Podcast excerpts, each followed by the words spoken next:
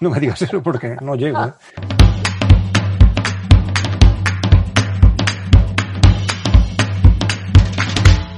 Esto es BIMRAS,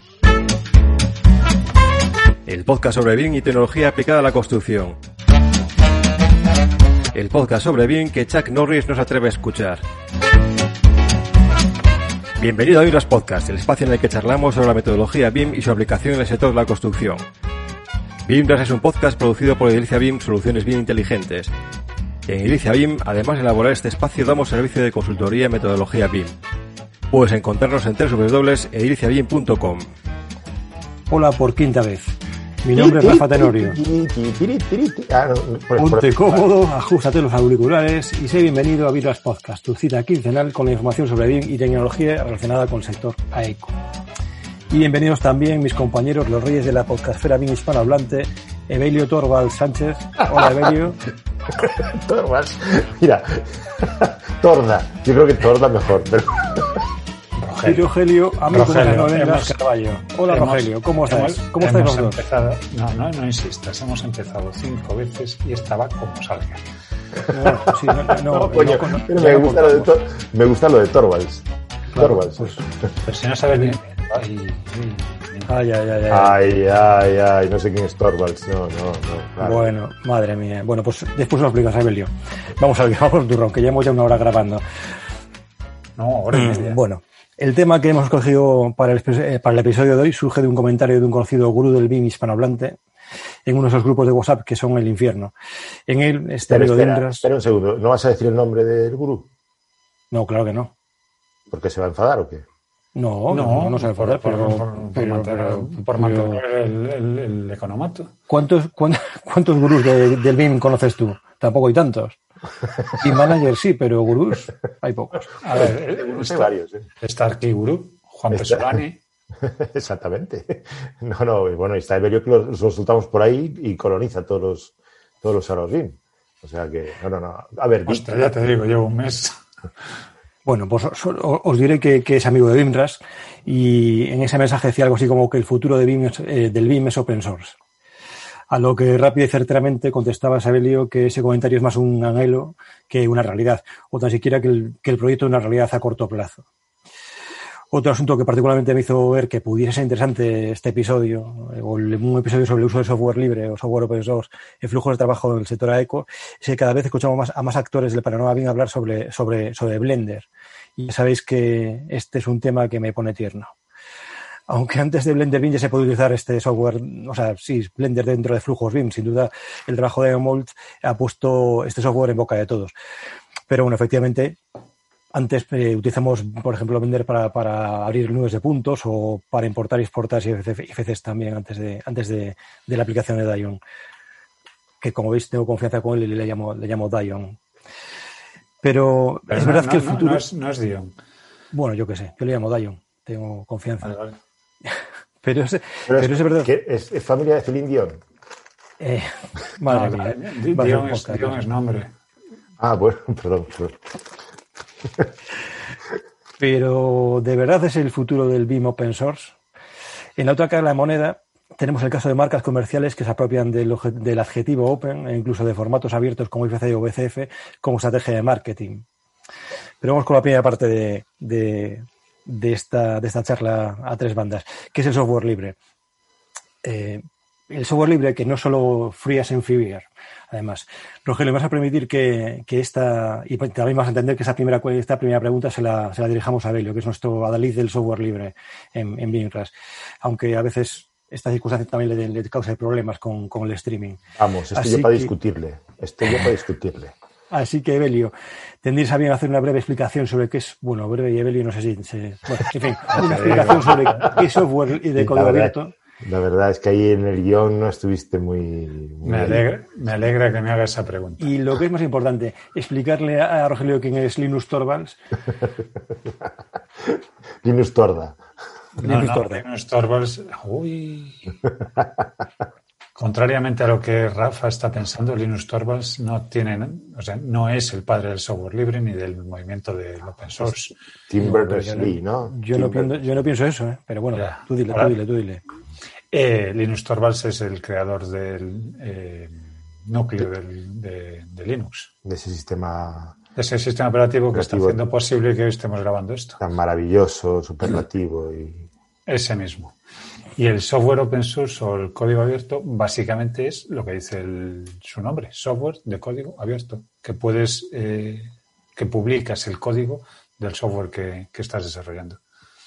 No quiere decir que sea gratis, no quiere decir que sea más que eso, que es tú disponibilizas el software, los, los binarios ejecutables y a su lado el código con el que están hechos esos binarios, de tal forma que pueda cualquiera leerlos, eh, modificarlos, interpretarlos, examinarlos. examinarlos. Eso, de hecho, hace que el software libre tenga bastante, el software de código abierto tenga bastante bajo el nivel de, de, de, ¿cómo se llama?, de exploits, de, de problemas de- desconocidos, de vulnerabilidades, porque como está a la vista, es Curiosamente, ¿no? Parece, parecería justo al revés, ¿no? Si no eres capaz de saber el código, te sería más difícil eh, Claro, pero como- vulnerabilidades. Aquí, aquí el, el tema está en que hay tantos ojos sobre, sobre el- las tripas que tendría que ser todos los ojos que están ahí que detectan un problema los que se callasen ese problema.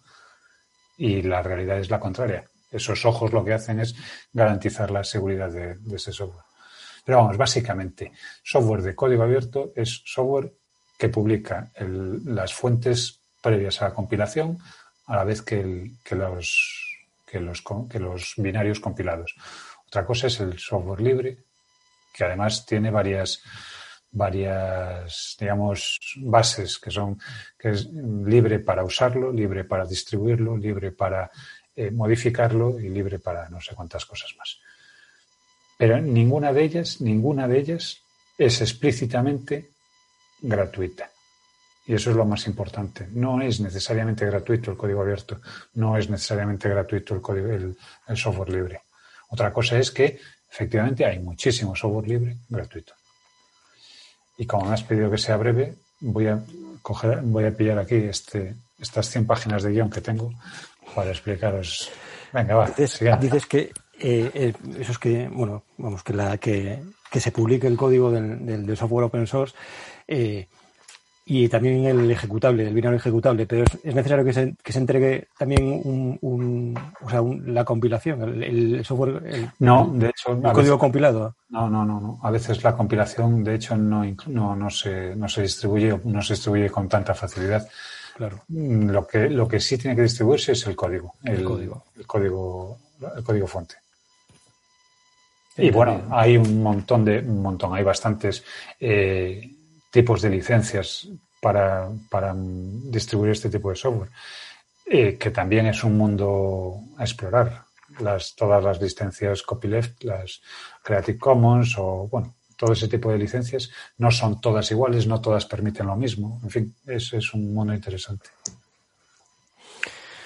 Bueno, Roger, ¿algo que quieras añadir para sentar las bases de- Vamos, ni se me ocurre corregir ni, ni- ni Sí, hombre. tocar una coma al discurso de Belli en este campo. Yo conozco mis, mis limitations, ¿no? Pero bueno, sí que es cierto que a lo mejor por añadir algo, la importancia que ha tenido, que está teniendo este, este movimiento de, de open source, ¿no? Hasta el punto de que la propia Microsoft se ha pasado con armas y bagajes al campo del software libre, ¿no? Desde que Ostras. está Satya, Satya Nadella, ¿no? Creo que es el nombre, eh, en, sustitución de Steve Ballmer, que era el antiguo CEO de, de Microsoft, que bueno, ha, ha cambiado por completo la redefinición y objetivos de una empresa como Microsoft, que pasó de tener su sistema operativo completamente cerrado a cada vez publicar más partes del sistema operativo en código abierto. Sí, Everio hace así, querido oyente, Everio hace así con más o menos con un gesto de la mano, pero vamos, evidentemente no ha sido. Eh, mm, eh, hay muchas partes del software del, del sistema operativo de Windows que no son código abierto, pero cada vez publican más. Eh, no, efectivamente. De todas formas, donde iba. A ver, ¿no? O efectivamente. No, no hay muchas partes que estén abiertas y efectivamente hay un cambio en Microsoft. Yo le llamo Microsoft porque Microsoft me suena a Minecraft. Pero Mi- Mi- Microsoft eh, está dando pasos hacia hacia el código abierto, hacia Linux en concreto, y ya hay voces, hay, hay bueno, corrientes que apuestan por un, un futuro Windows como capa de Linux, lo que me llamaría muchísimo la atención y me resultaría bastante agradable. Bueno, o sea, pues no, no sé qué más podrías pedirle ¿no? a una empresa. No, no, no, no. a mí me parece una, un paso muy valiente y muy inteligente también. Si ya lo hace, si ya lo hace Mac, o sea, el, el sistema operativo MacOS está corriendo sobre un, sobre un núcleo Linux BSD, si no recuerdo mal. Con lo cual, ¿por qué no va a correr Microsoft? Bueno, ahora, ahora Mac ya no será exactamente, es un núcleo Linux, ¿no? Bueno, no sé, es que... Sí, sí, es sobre un núcleo Linux con un procesador, con el código portado a un procesador ARM. Vale, vale. Ya hay Linux corriendo en ARM. ¿eh? No, bueno, el, el, Linux que corre en las Raspberries corre sobre procesadores ARM. Sin embargo, lo que sí que vemos es que que sigue habiendo bastantes prejuicios o ciertos prejuicios por lo menos hacia el software libre. Eh, hay algunos lugares comunes que, que suelen argumentar para justificar su, su no adopción. ¿no? El más obvio es la simplificación de que si es gratis no es bueno. Es un argumento llevado al extremo, pero básicamente el razonamiento es que si, por ejemplo, el 3 Studio Max cuesta miles de euros, que Blender, se, Blender 3D sea gratis es porque seguramente no es un software tan completo una aplicación que tenemos eh, o una aplicación que tenemos más a mano como por ejemplo eh, eh, si LibreOffice es gratis, seguro que no tiene las mismas prestaciones que Microsoft, Microsoft Office. ¿Cómo rebatís vosotros este, este argumento para justificar eh, efectivamente que, que combine la adopción en, cualquier flujo de trabajo de software, eh, bueno, libre, open source, ese tipo de software? Pues, mmm, da, no, dale tú que de esto sabes mucho más que yo. No, no, no, no. Prefiero esperar. Pues no, simplemente, por ejemplo, eh, el CRM más, más utilizado en el mundo no es, es, open, es open source, ¿no? Eh, WordPress es un es un es código abierto, si no me equivoco, ¿no? C CMS, no CRM. Perdón, CMS. Content Manager. System, efectivamente. Eh, prácticamente la mitad de la web, si no recuerdo mal, está sobre, sobre código abierto. Cincuenta y tantos por ciento de páginas, ¿no? Con, con WordPress pues no sé, cincuenta y tantos por ciento o más o menos la mitad, como tú prefieres. Pero, pero. Eh, a mí me dijo una vez una profesora, lo que no es medir es opinar. Efectivamente. Yo en realidad pues, lo que, lo que lo, como lo argumentaría, bueno, yo particularmente es que más no siempre mejor. Eh, obviamente que un software cueste miles de euros no es un dato significativo en cuanto a, a, su calidad, pero en el caso de Max o Maya, que son mastodontes, son con una barbaridad de, de herramientas y además son estándares en la industria del CGI. Pero para mí las herramientas que brinda Blender, y que no son pocas, son más que suficientes para el trabajo que quiero hacer. Con lo cual, en realidad eso es el, análisis que yo hago para, para recomendar eh, una aplicación, sea la que sea. Si te sirve para hacer tu, tu trabajo, pues ¿por qué no lo vas a adoptar? Sea ni, ni más, ni más ni menos, Rafa eh, la herramienta tiene que ser, es buena en función de cómo se acerca al, a la consecución o a la eficiencia en la consecución del objetivo que tienes al utilizarla. Con lo cual, decías, LibreOffice es gratis, seguro que no tiene las mismas prestaciones que Microsoft Office. Pues no, no las tiene. No nos engañemos, no es Microsoft Office. En muchos aspectos es muchísimo mejor y en muchos aspectos todavía no, no tiene esa capacidad. El solver de, de, de LibreOffice no es de la categoría del solver de, de, Excel. Pero eso no quita que sea una solución perfectamente válida para el 95% de los usuarios o más. Yo llevo utilizando LibreOffice, bueno, OpenOffice antes, eh, desde, la versión, desde la versión 09. Y esto fue año 2000, 2001, 2005, ya no me acuerdo. Pero bueno, unos añitos. Y lo llevo y lo estoy utilizando a nivel profesional. O sea, con, uso en producción. Si es cierto que versiones iniciales eh, hacían que me acordase de la madre de los programadores con cierta frecuencia, porque, bueno, lógicamente tenía sus problemas, tenía sus limitaciones y, había cosas que no, que no permitía o que directamente se colgaba. Pero eso no quiere decir que la herramienta sea mala. La herramienta estaba pendiente de bastante desarrollo. Por otra parte, pensar que 3 de Studio Max y Blender son iguales, mmm, lo acabas de decir tú. Pues no, 3D Max es un, es un monstruo, un mastodonte que tiene un desarrollo detrás con un montón de programadores y con un montón de, de dinero que probablemente Blender no tenga. ¿Quiere decir eso que Blender es muy inferior? Pues no. Quiere decir que son herramientas distintas, que no son para las mismas personas, a lo mejor, o que no, bueno, sin más, que hay que probarlas y comprobar que, si cumplen o no las necesidades que tú, que tú le pones. Pero incluso en, algunos, en algunas circunstancias el, software de código abierto es mejor que el, de, que el propietario. Quiero decir, por ejemplo, yo no he encontrado ninguna herramienta que sea mejor que, que, Cloud Compare para, para, para trabajar con nubes de puntos y comparar y comparar mallas o para pues estimarlas. Rogelio, probablemente la haya. Otra cosa es que la, no, no, y otra cosa es que la, que, que la hayas probado porque te cueste un dinero al probarla. Pero fíjate, sin irte, sin irte ya a, herramientas tan, tan específicas. Microsoft tiene un servidor de, de, páginas web, un servidor, servidor web, el, Internet, eh, el IIS, Internet, bueno, no sé cómo se llama. Eh, sin embargo, el servidor que más se utiliza para, para servir páginas web en todo el mundo es, Apache.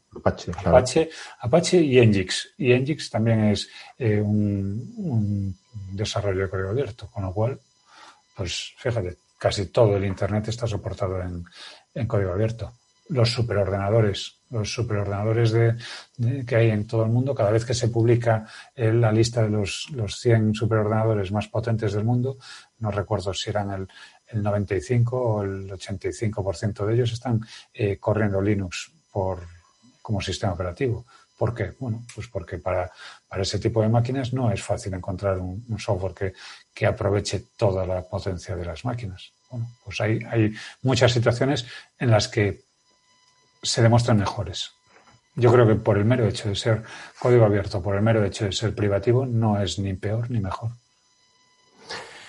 ni más ni menos que que se ajuste o sí, que se ajuste al trabajo que quieres hacer o que tú te ajustes al trabajo que puedes hacer con esa herramienta también. Eh, y hablando de... Tú piensas que para, para, hacer unas memorias para un proyecto tú puedes utilizar el blog de notas. Si no quieres, el blog de notas a lo mejor es un poco excesivo porque no tiene, no te permite tipos, eh, estilos de texto. Y para los planos Paint. Pero, pero el Word, no hombre, pero el WordPad, el WordPad sí te permite estilos de texto. Bueno, ¿Podrías usarlo? Pues sí.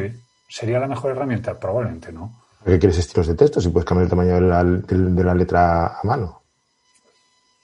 ¿Dónde voy? Que, la herramienta tiene que es buena o mala según se justifique su uso. No, bueno, pero aquí estamos, estamos comparando soluciones comerciales con soluciones eh, open source. Apache contra el servidor de, páginas web de Microsoft.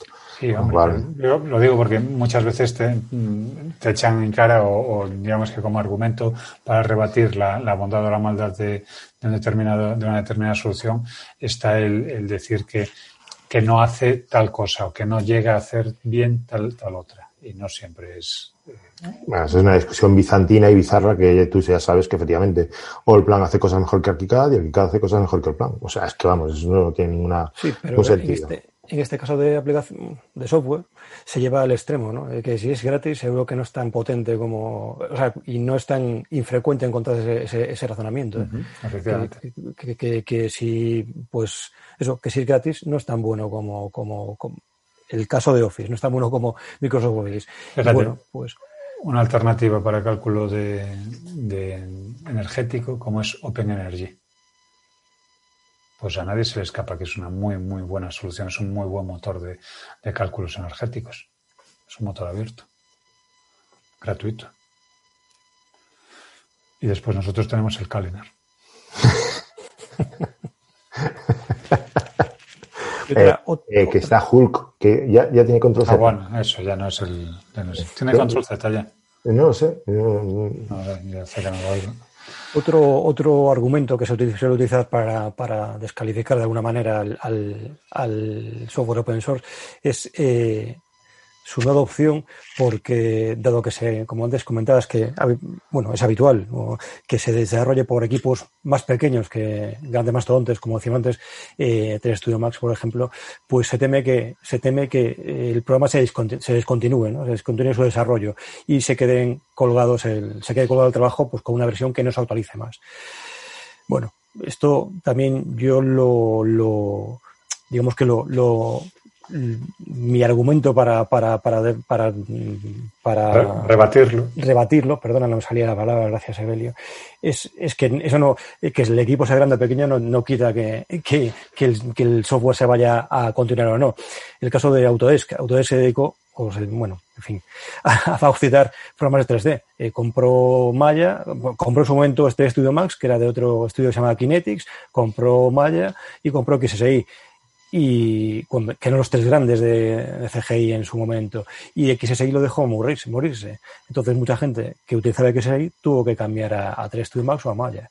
Eh, Blender, que empezó cabiendo en un, en, en un, en un disquete de tres y medio, eh, pues eso, lo que os digo, lo que estamos viendo todos estos, estos eh, lo que decía en, la, en el comienzo del, del, episodio, cada vez se habla más de él. Y es un equipo muy pequeño de, de, de, gente que trabaja en este, en este proyecto, creyendo en el proyecto, trabajando primero a base de subvenciones y pues ahora sí con apoyo de algunas marcas que, que pero, pero que colaboran a través de una fundación. Es decir, si en realidad el, tamaño del equipo tampoco es una, una, justificación para adoptar o no adoptar un, un nuevo software o para que se vaya a continuar o no su desarrollo.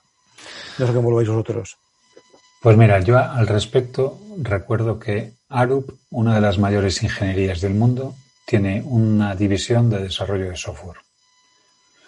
Si Arup en un momento dado opta por una solución de software libre, de software de código abierto, que le viene bien que puede adaptar a su flujo de trabajo y demás, doy por hecho que si en un momento dado esa solución se descontinuase por parte del equipo de, de desarrollo o directamente cambiase de, rumbo y no le interesase a Aru eh, ese rumbo que toma, te, tendrían perfecta capacidad para desarrollar el, el software al estar abierto, al estar publicado, al ser, al estar documentado, la posibilidad de que quien quiera seguir con el desarrollo lo haga es inmediata.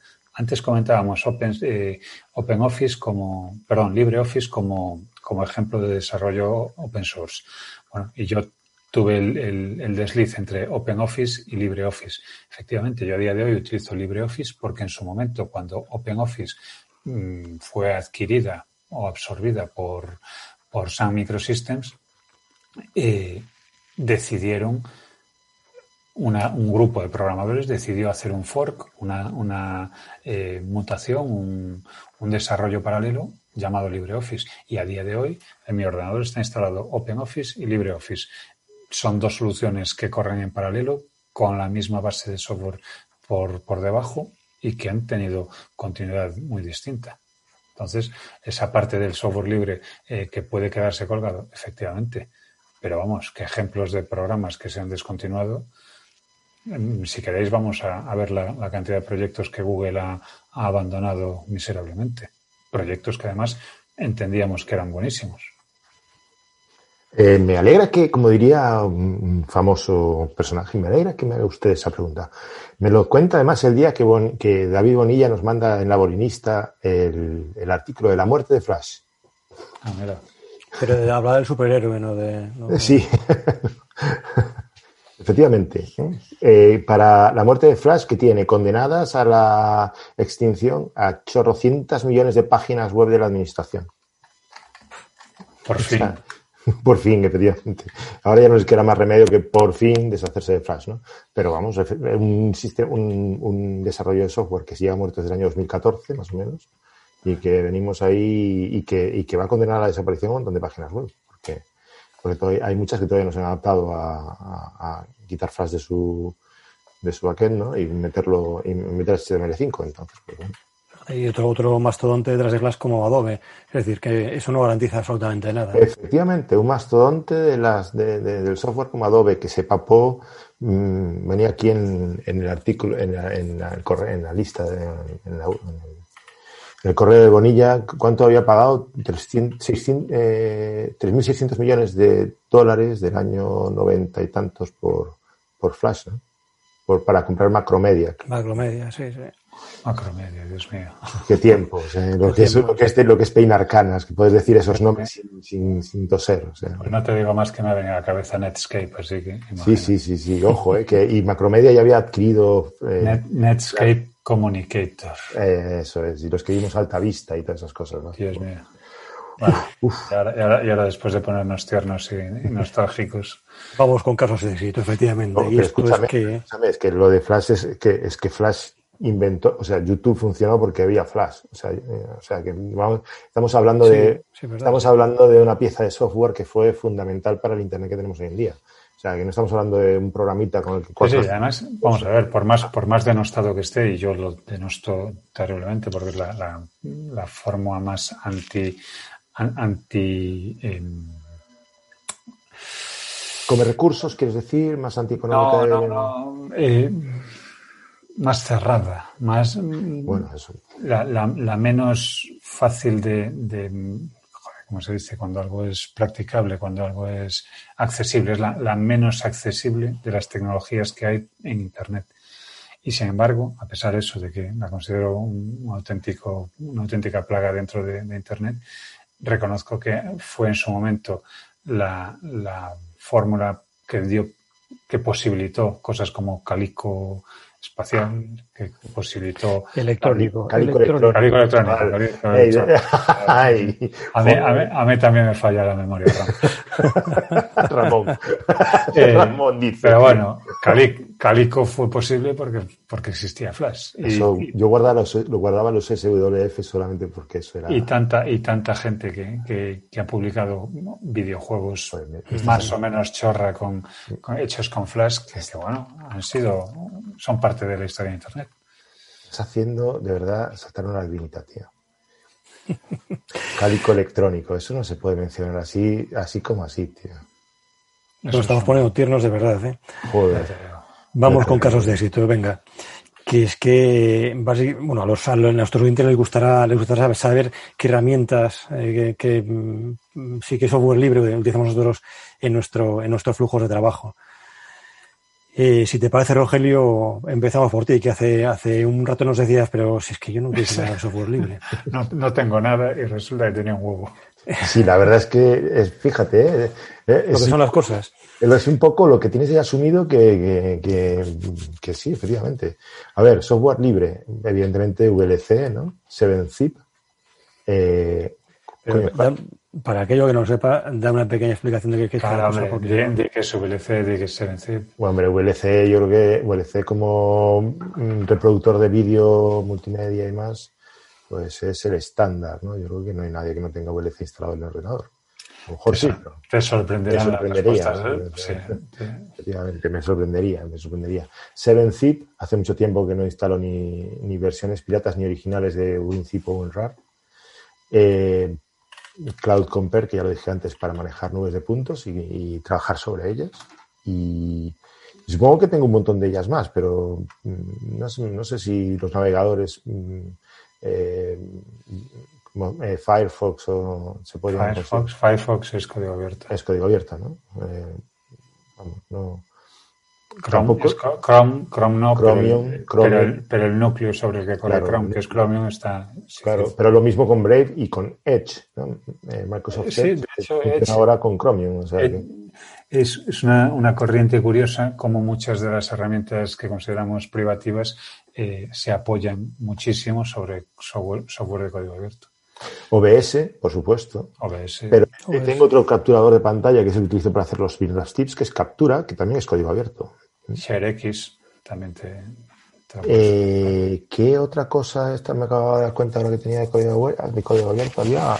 Bueno, por ahí tengo todo instalado, aunque no es mi, mi, ni mucho menos mi, mi sistema de, de diseño, eh, de diseño, no, de principal de, autoedición el, el Scribus, ¿no? Que, ah, conseguí que te instalases entonces. Sí, lo he instalado, me cuesta mucho saltar de... Ahora estoy casi mayormente con Publisher, ¿no? Pero, pero, pero sí, también está. Y desde luego, vamos, el, el creador de... El, el, software de creación de texturas que, que, que eh, hablamos esta mañana, que ahora no recuerdo el nombre, que lo, lo, probé ayer y ya lo tengo por aquí instalado, pero no lo encuentro, que recomendaba Arquitecto Manes, ¿no? Manes. Sí. Eh, que también es código abierto, efectivamente. Materialize. Materialize, correcto. También es código abierto, lo probé y la verdad es que me ha parecido brutal. Eh, Ahora, si vamos a código gratuito, pues hay más cosas, ¿no? Está Unreal, tal, pero bueno. Al final son bueno, un montón de, cosas que, que, Ah, espera, espera. Código abierto es Telegram también. Telegram es, para mí es insustituible. ¿No? Telegram es código abierto. Sí. Evelio, en tu caso será un chorro. Pues fíjate cómo es la cosa y cuando lo preguntaste corría al, menú de aplicaciones a ver cuáles tenía y, caí en la cuenta de que lo estaba haciendo en el ordenador con el que utilizo Linux.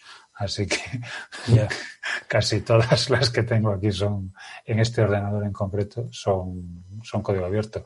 Y por citar alguna, eh, Audacity, el software con el que anterior, bueno, con el que yo edito vídeo y audio y con el que antes grabábamos eh, BIMRES, el Cloud Compare que, comentó Rogelio para gestión de, nubes de puntos. Eh, voy a los principales. Inkscape como editor de gráficos vectoriales, como la alternativa Illustrator, o FreeCAD como software de, paramétrico de, modelado. No es mi herramienta principal de modelado, evidentemente. Eh, mi gestor de, contraseñas KeePass XC, buenísimo. Eh, LibreOffice con toda la suite, el, LibreOffice, el base, Calc, bueno, toda la suite. Eh, Chromium, mm, tengo también Chrome, pero tengo Chromium instalado, OBS, eh, el programa, el de el GIMP, que es la, alternativa a Photoshop.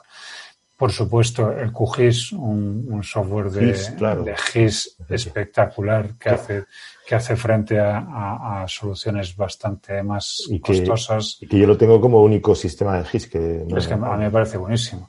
Eh, por supuesto, el VLC que habías comentado, pero también, eh, yo qué sé, el Station, que es un programa de, gestión de, bueno, es una especie de navegador para redes sociales, Synfig para, para animación de 2D, en fin, eh, bueno, eh, ya después cosas como el BIM para, para editar texto o, no sé. Arduino, Arduino. Arduino es código abierto, pero además si me voy, a, si me voy al, Mac, porque esto era en el Linux y puedes decir, bueno, es que en Linux, ¿qué vas a utilizar? No, pero es que si me voy al Mac tengo Hugin para eh, hacer costura de, fotografías y rectificación de, perspectivas en, fotografía. Eh, tengo el Real VNC para conectarme a, máquinas remotas. Eh, Test Disk como herramienta de recuperación de fotos impresionante. O sea, no hay disco que se resista a TestDisk. Mm, a ver, ¿cuál es más? Blender voy a dejar que lo digas tú, Rafa, porque seguro que, es más, más... Mira, Darktable como alternativa al Aperture o al, Lightroom.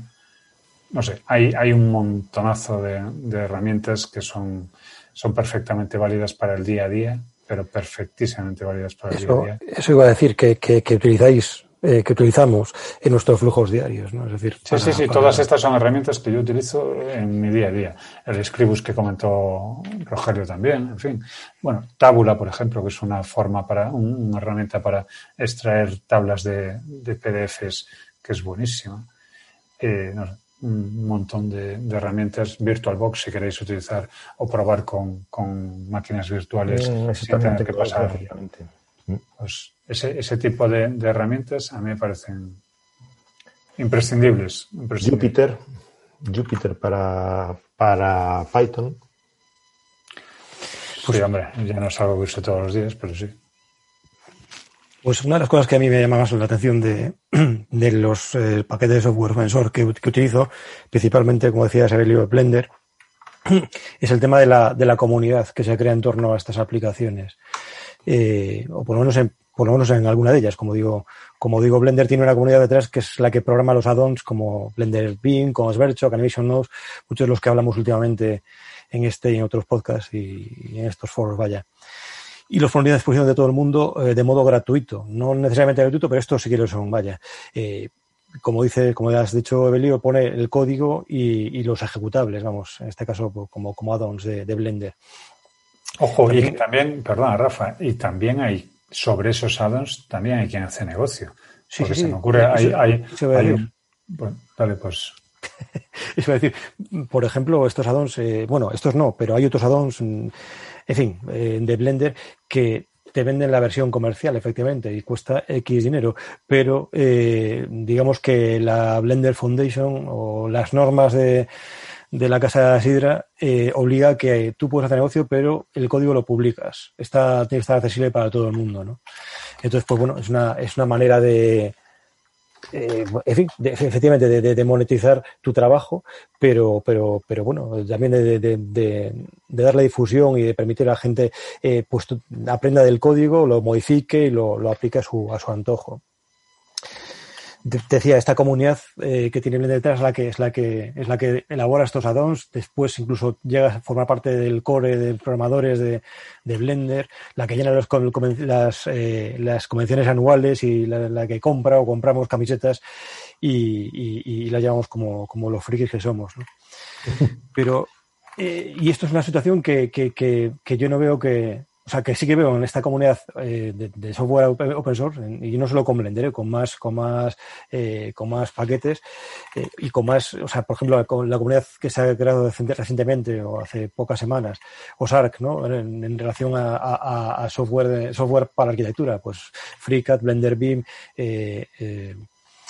pero que no veo en marcas de, en grandes marcas comerciales de Autodesk o Bentley, y eso por no hablar de la, de la ropa comercial, de la ropa de marca de, de ACA, que eso requeriría un, un, un, capítulo aparte. Un, episodio completo. Efectivamente. Pero que es una cuestión eh, importante, ¿no? Las comunidades que tiene detrás, detrás estos programas, este, este software open source. ¿Qué, qué, opinas, ¿Qué opinas a este respecto?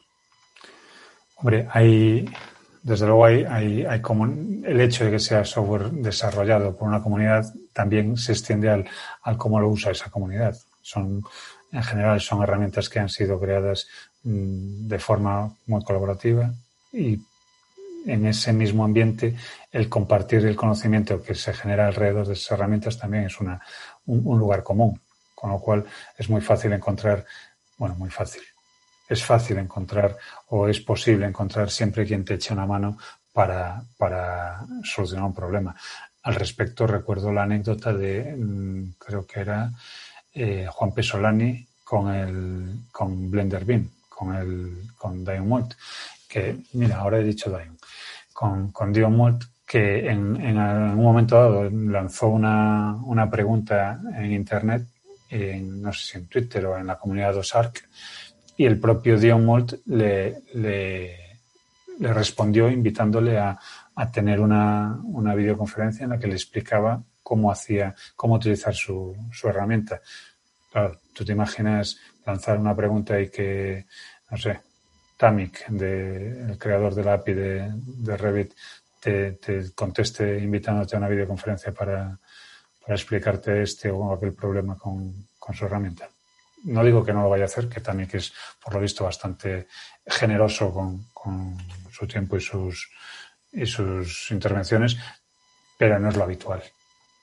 Entonces, a mí el, hecho de que haya una comunidad, desde luego, garantiza, eh, por un lado, la, el soporte y por otro, garantiza también muchas veces la continuidad. De hecho, de hecho, sobre continuidad estaba pensando ahora mismo eh, la cantidad de desarrollos que había para dar continuidad a teléfonos descatalogados a través de, eh, ¿cómo se llamaba la web? De, de developers, de...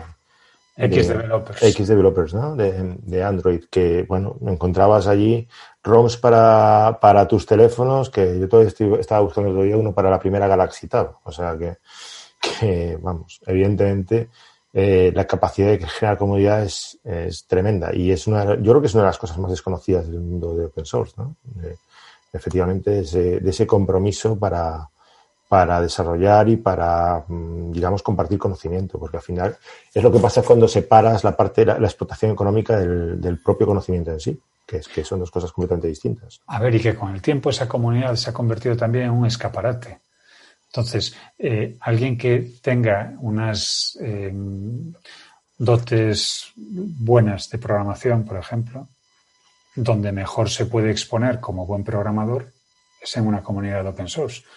Ya no porque el resultado esté a la vista, sino porque además es inspeccionable su forma de llegar a ese resultado.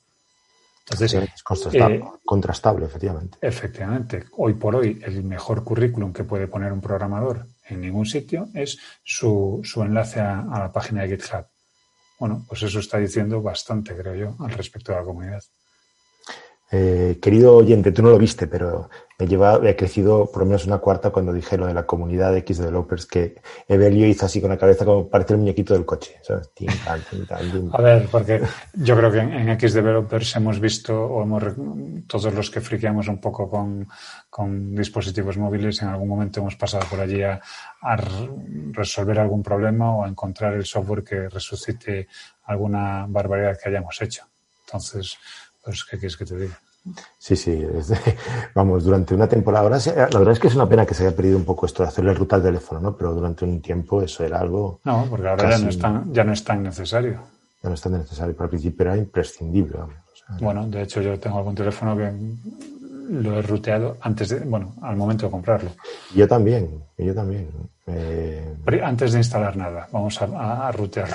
efectivamente, el OnePlus One que tuve, eh, lo primero que hice fue, porque además eh, de aquellas, el OnePlus permitía rutearlo sin romper la garantía. Y efectivamente fue lo primero que hice. Antes de instalarle ni siquiera eh, el nombre del usuario. Sí, porque Vale. te lo sabías. ¿Cómo sois los Android? que nos ponemos ñoños aquí. ¿Cómo sois los de Android? Ven. Bueno, y llegamos a la pregunta. De- Hombre, Hombre, pues, a ver, Pues ya, precisamente, precisamente por, no digas palabrotas, hombre, que estamos en un programa.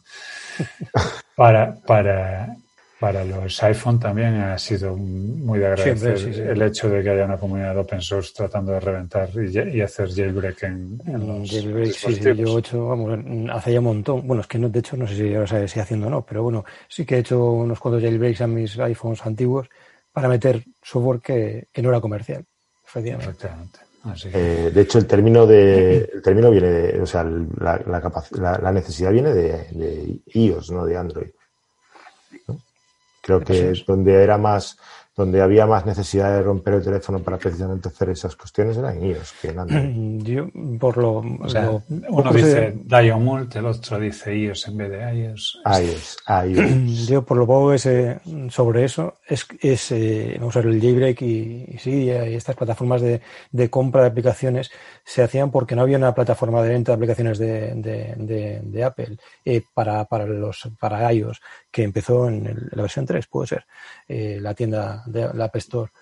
Por eso, por eso eh, crearon tiendas alternativas. Desprotegías tu teléfono, instalabas estas tiendas, que la que yo conocía era Cydia, y, ahí te bajas aplicaciones que no había en eh, manera de- de tenerlas oficialmente. Me están haciendo el símbolo internacional de que apure. Vale, pues vamos con, con la pregunta eh, la pregunta del millón, que es por la que surgió esta idea de esta idea de, de guion, que es que entonces el futuro del BIM es open source o no. Eh, y como decían en la introducción, eh, pues Aurelio contestaba en el grupo WhatsApp certeramente a esta pregunta, a esta pregunta, a esta, a esta frase de, nuestro amigo, amigo BIM Guru, o Guru BIM. ¿Qué, qué tienes que decir, Evelio? ¿El, el futuro del BIM es open source eh, o no? ¿O no lo es? ¿O no, No. se puede...? Fíjate que yo con lo, con lo convencido que soy de, del open source, no creo que el futuro del BIM sea open source. Otra cosa es, eh, ¿hay sitio para herramientas open source en el, en el ecosistema de herramientas BIM? Sin duda, sí. ¿Las hay ya eh, capaces de entrar en producción? Desde mi punto de vista, sin duda, no. Pero que hay sitio, que hay camino y que, hay, y que tiene sentido, por completo por completo. Herramientas como FreeCAD a día de hoy tienen una, herramienta, una, una curva de, de entrada complicada. Eh, generación de documentación no es inmediata ni, ni sencilla. Herramientas como Blender tienen en Blender bien muchas esperanzas, pero lo cierto es que todavía queda bastante camino que andar. Pero bueno, hay un camino, se puede ir andando, hay formas y formas de apoyarlo, y yo creo que es pues un camino que, que, que, siempre viene bien que esté ahí, porque además es un acicate para, para muchas industrias. El hecho de que haya una competencia, eh, bueno, que no esté a tu altura, pero que, que vaya adelantando cosas, sí tiene sentido. Sin ir más lejos, eh, edificios es posible, edificios, el software de ACA, que a lo mejor hay quien, no lo conocen nuestros oyentes, es posible porque hay software open source. Si te vas al listado de software open source que, que, utiliza ACA en sus sistemas, es tremendo, pero tremendo, enorme. muchísimo software open source. ¿Por qué? Bueno, pues porque le permite eh, una velocidad de desarrollo mucho más alta. No tienen que desarrollar todos esos bloques que utilizan. Sin ir más lejos, se me ocurre una de las que más me ha llamado la atención de la convención de acá. Presentaron su, software, su solución para, videoconferencia dentro de la suite de, de, bueno, de su suite en la nube. Hombre, no puedo asegurarlo al 100% porque no he destripado, pero yo nada más verlo juraría que ah, lo que han hecho ha sido implementar un servidor de Jitsi un servicio de videollamada open source que cualquiera puede instalarse en su, en su equipo. Me parece una solución muy inteligente, porque lo que haces es integrar soluciones que ya están desarrolladas dentro de tus soluciones. Estás dando el servicio eh, con un coste de desarrollo mucho más bajo. Evidentemente tienes que hacer las integraciones, tienes que hacer una, una, parte del desarrollo, pero lo que es el núcleo del desarrollo eh, te viene dado. Te viene dado con sus limitaciones, con sus problemas, pero te viene dado. Entonces, creo que sí hay camino. No creo que el futuro del BIM sea open source, pero creo que en el futuro del BIM hay mucho open source.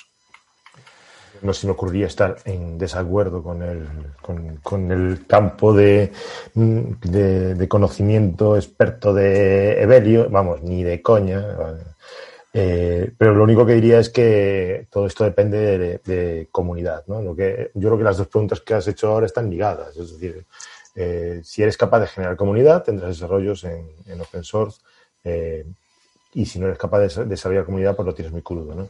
Eh, ¿Por qué Blender está teniendo tantos desarrollos paralelos? Porque ha sido capaz de crear una comunidad, una comunidad en la que por H o por ha estado atrayendo masa crítica para que, para que sus herramientas se le quiten partido que estoy seguro que nadie al principio pensó que Blender fuese una herramienta con la que editar vídeo. Vamos, estoy seguro de que para editar vídeo seguramente había ya otros desarrollos de software libre o privativos que funcionaban. y a día de hoy los hay muchísimo mejores que, Blender. pero, fíjate, pero a mí Blender, por ejemplo, mm, con su editor de vídeo me cubre perfectamente las mis necesidades. Lo que quería decir que es, que es un poco responsabilidad también de, o, eh, criterio de, de funcionamiento colectivo. Es decir, si somos una comunidad en la que no somos capaces de forzar desarrollos de ese tipo, pues eh, porque no nos comprometemos con ellos, pues tenemos mal va el tema.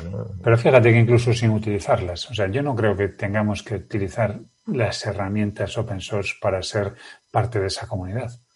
Yo utilizo edificios, utilizo Allplan y sin, y sin embargo eh, defiendo muchísimo el uso de, de, de Blender BIM o el futuro de Blender BIM como herramienta de open source en, en flujos de trabajo BIM. Bueno, oye, ahora mismo mis necesidades van por otro lado. Mis, las herramientas que necesito para, para cubrir mis, mis, las expectativas que tengo con, con herramientas son otras. Pero no quita que participe activamente en la comunidad eh, open source dentro de mis posibilidades y que participe y, anime a todo el mundo a que, a que formen parte de ella.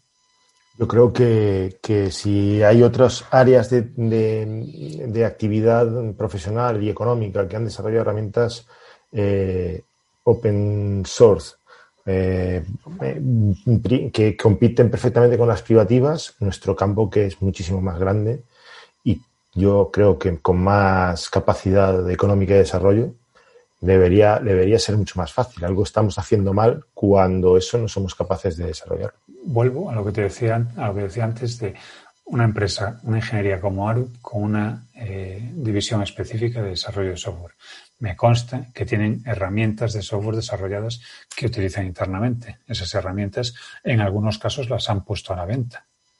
O sea, las han comercializado. Bueno, pues una empresa como esa tiene perfecta capacidad para, para potenciar eh, por, eso, forma... por, eso digo que estamos haciendo algo mal, porque efectivamente las puedes comercializar y al mismo tiempo eh, publicar con código abierto. Que sí, bueno, es que, esa, es que, esa, es otra. Es una cuestión de mentalidad y de, y de, entender que, bueno, que para los desarrollos de software por algo en, Europa están prohibidas las patentes de software, porque, porque básicamente es prohibir eh, algo que es el propio funcionamiento del software, ¿no? que al fin de cuentas estás utilizando código reciclado una y otra vez y otra vez y otra vez. Imagínate que se, que se patentase el clic. Exactamente. Bueno, en Estados Unidos se puede patentar el clic. Aquí, eh, aquí en, en Europa eh, no se permiten las patentes de software y fue un debate y una lucha en el Parlamento Europeo importantísima. A, principios de los años 2000 eh, fue, está Evelia haciendo payasadas, querido oyente, entonces por eso nos tenemos que reír. fue una batalla tremenda, ¿no? Pero quiero decir que, que al final es una cuestión cultural. Si nuestra industria nuestro sector culturalmente es incapaz de reconocer el valor del software libre eh, o del, código abierto eh, y comprometerse con él en estas cuestiones, en las que desarrollos. Pues... Fíjate, Rogelio, si es incapaz de comprometerse con ese tipo de, estrategias o de filosofías, que estamos en un sector en el que una de las preguntas que más se repite habitualmente por parte de quien entra a trabajar en, dentro de flujos BIM es cómo hago para proteger mis familias.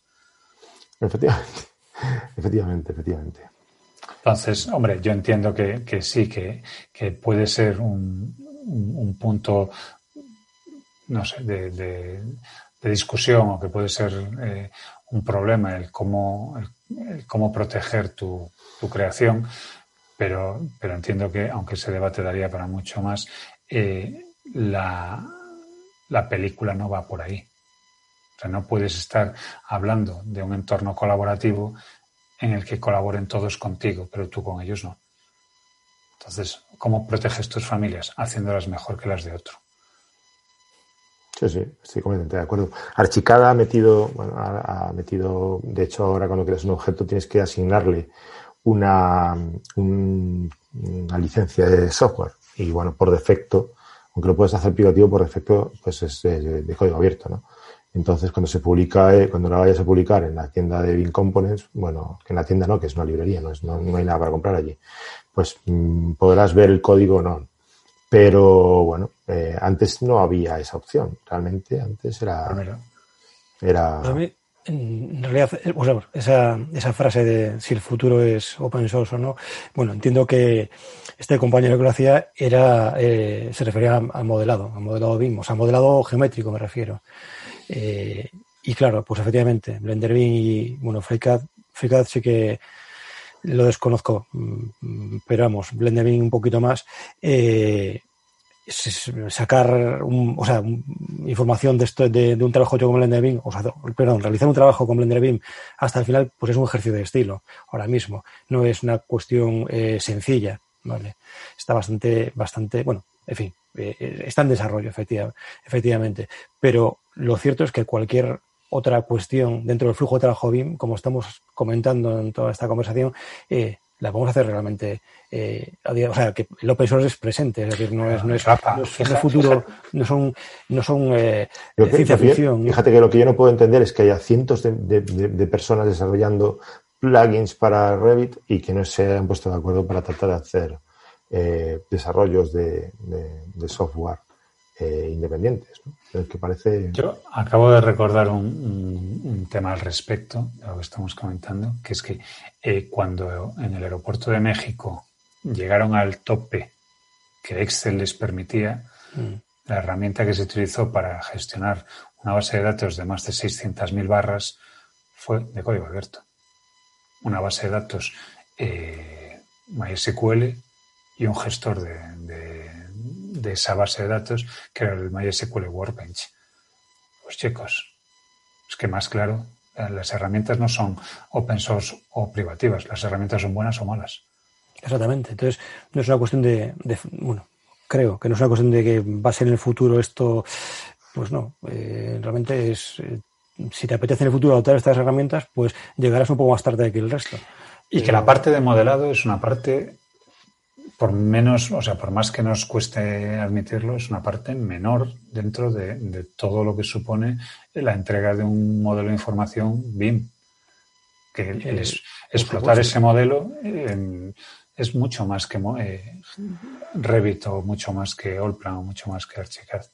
Por supuesto, por supuesto. Y ahí hay un montón de software que, que vale la pena utilizar.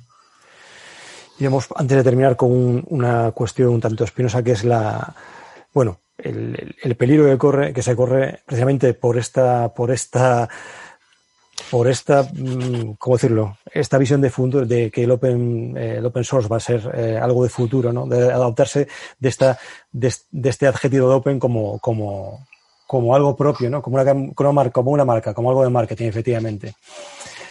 Eh, de hacer el, el chorra que, que se, se, me va.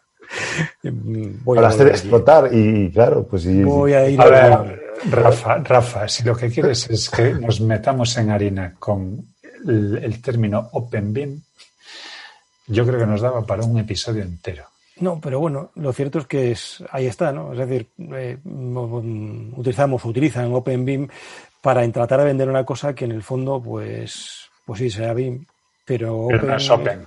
Pero relativamente open. No, no. Será es, gratis. A lo mejor es gratis, o es barato, o es tal, pero no es open. No es, no es open como quieres venderlo, por lo menos. Si quieres arrimarte a la escuadra del open source, eh, eh, pues te estás equivocando. Estás, estás, azuzándonos para que mm, vayamos de boca chanclas. Y, no, y, lo vas a conseguir. Y lo sí. vas a conseguir. No, no, no, no. Sí. a ver, yo tengo claro que el, el, el adjetivo open ayuda mucho como marca comercial. Y tengo también muy claro que hay, hay un, público ávido por encontrar soluciones gratuitas y que generalmente asocian el término open al término gratis. Entonces, es lógico que haya determinadas marcas de, de software que se apunten a esa, a esa bandera.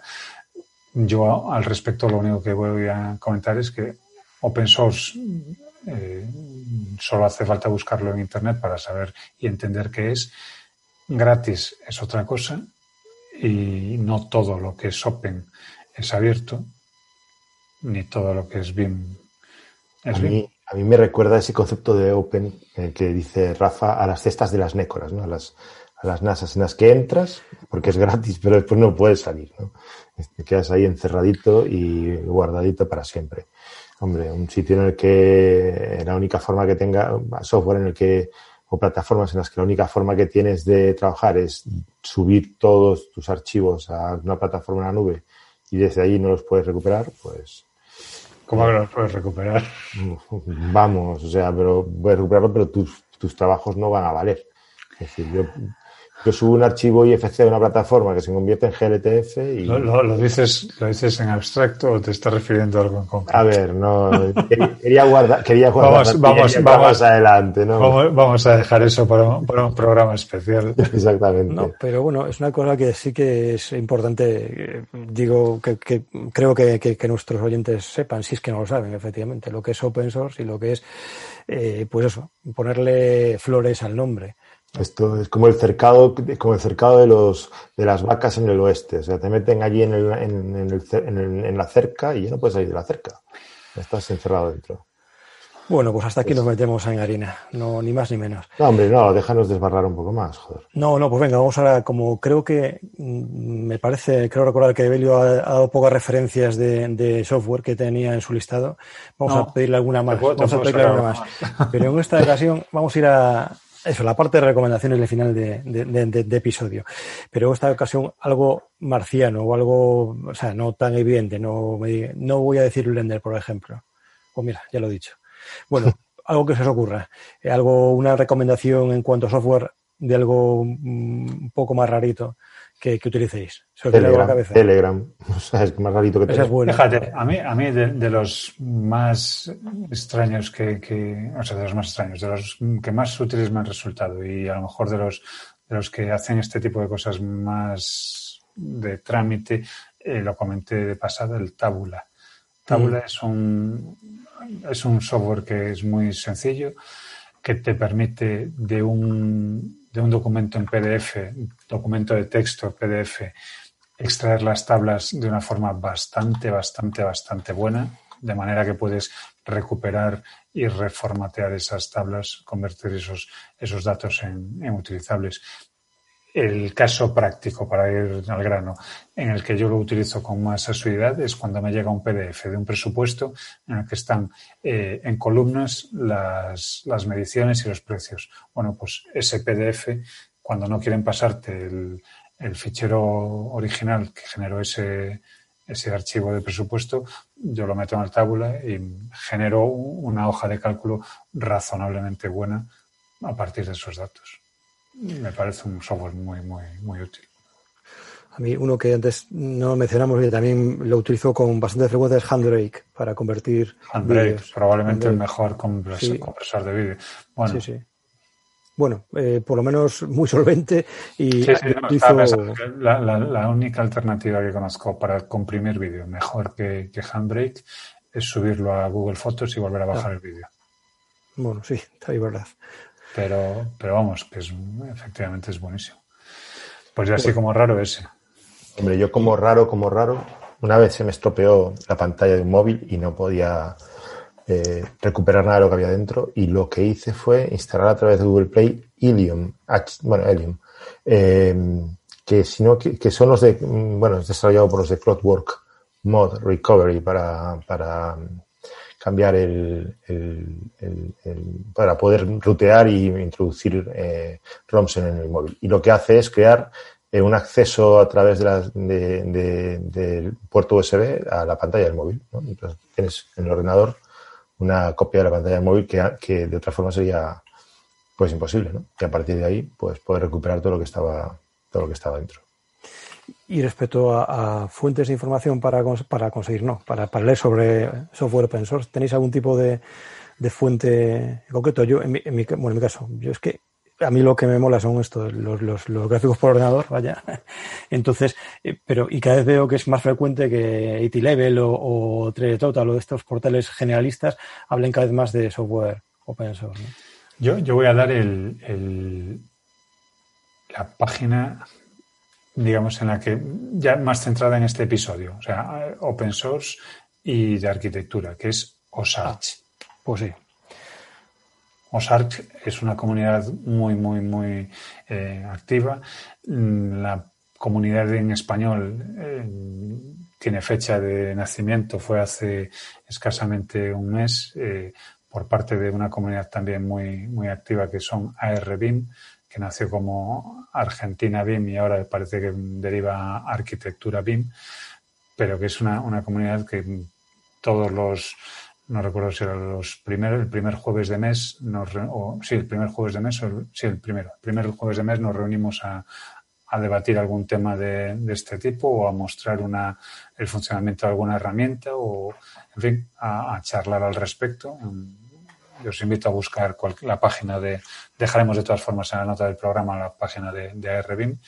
Y, y por ejemplo, ahí tiene también eh, sitio la comunidad de, de FreeCAD, que precisamente se reúne este miércoles, bueno, se reúne los miércoles, el, creo que es el último miércoles de, cada mes, o bueno, no sé, se reúne los miércoles. Si buscáis la comunidad FreeCAD también eh, de forma muy activa y muy proactiva, se reúnen para mostrar herramientas, para mostrar cómo se usan, para mostrar, bueno, para compartir ese conocimiento que, en el fondo es lo que, lo que decíamos de, de crear comunidad. Por cierto que este, esta grabación esta, esta semana, aunque sabe Dios cuando estarás escuchando esto, vamos a transmitir precisamente la, la reunión de OSARC en, en Twitch. En, en Twitch. En binras arroba, perdón, en binras.com barra TV. Pues eh, yo tenía dos páginas que seguía, bueno, sobre todo una página que seguía que era código abierto. Código abierto y que después tuvo una mutación llamada código abierto bajo CC eh, guion bajo CC. Pero ya llevan tiempo sin publicar, llevan un año sin publicar nada. Y después el resto donde sigo muchas cosas de código, o sea, de, open source y de software open source es en, los feeds de tecnología, ¿no? En barra punto, en error 500, en, en una que sigo mucho que es Wonder How To y también en otra que si no me equivoco la tenía por aquí era sobre seguridad pero que no la encuentro no, no sé dónde la, dónde la guardaba eh, pero vamos, mm, código abierto era de lo mejorcito. Y bueno, un poco de tristeza que lleven un año sin publicar nada. Acabo de recordar, acabo de recordar que eh, en Twitter BIMRAS tiene una lista que se llama Open Source BIM, que es una lista de Twitter eh, que cualquiera puede seguir. y en esa lista open source están, indexados algunos. Bueno, ahora a día de hoy hay 19 cuentas que hablan de open source en, en relacionado con, con, arquitectura y con, con BIM. Por ejemplo, bueno, Blender BIM, Open Cascade, eh, Open Source BIM, Ladybug Tools, eh, Building Smart, por supuesto, FreeCAD, no sé, hay unas cuantas que, y gente que habla de, de open source en, en, Twitter relacionado específicamente con, con, arquitectura, con lo cual cualquiera que quiera seguirla no tiene más que irse a, a, la cuenta de Twitter. Si quiere seguirnos a nosotros bien, pero si no quiere seguirnos a nosotros, la cuenta la puede seguir, la lista la puede seguir perfectamente. A día de hoy tenemos una maravillosa cantidad de ocho seguidores en esa lista, pero vamos, que es una, una lista en la que vamos alimentando con, cuentas que, detectamos que hablan de, este tema con, más asiduidad y que es una fuente de información pues muy interesante. Pues lo dejaremos también en, en las notas el enlace a esa, a esa, lista. Pues nada, muchachos, muchas gracias por, por vuestros interesantísimos comentarios, como siempre. Hombre, no esperabas menos, ¿no? Digo yo. Digo yo. Pues no, la verdad es que no. No esperaba, no esperaba, no esperaba nada, pero bueno. Todavía mejor. Tenemos, en verdad, con ese nivel, cualquier pues cosa sí. será mejorada. Bueno, claro, por eso. Mejorar, todo es mejorar.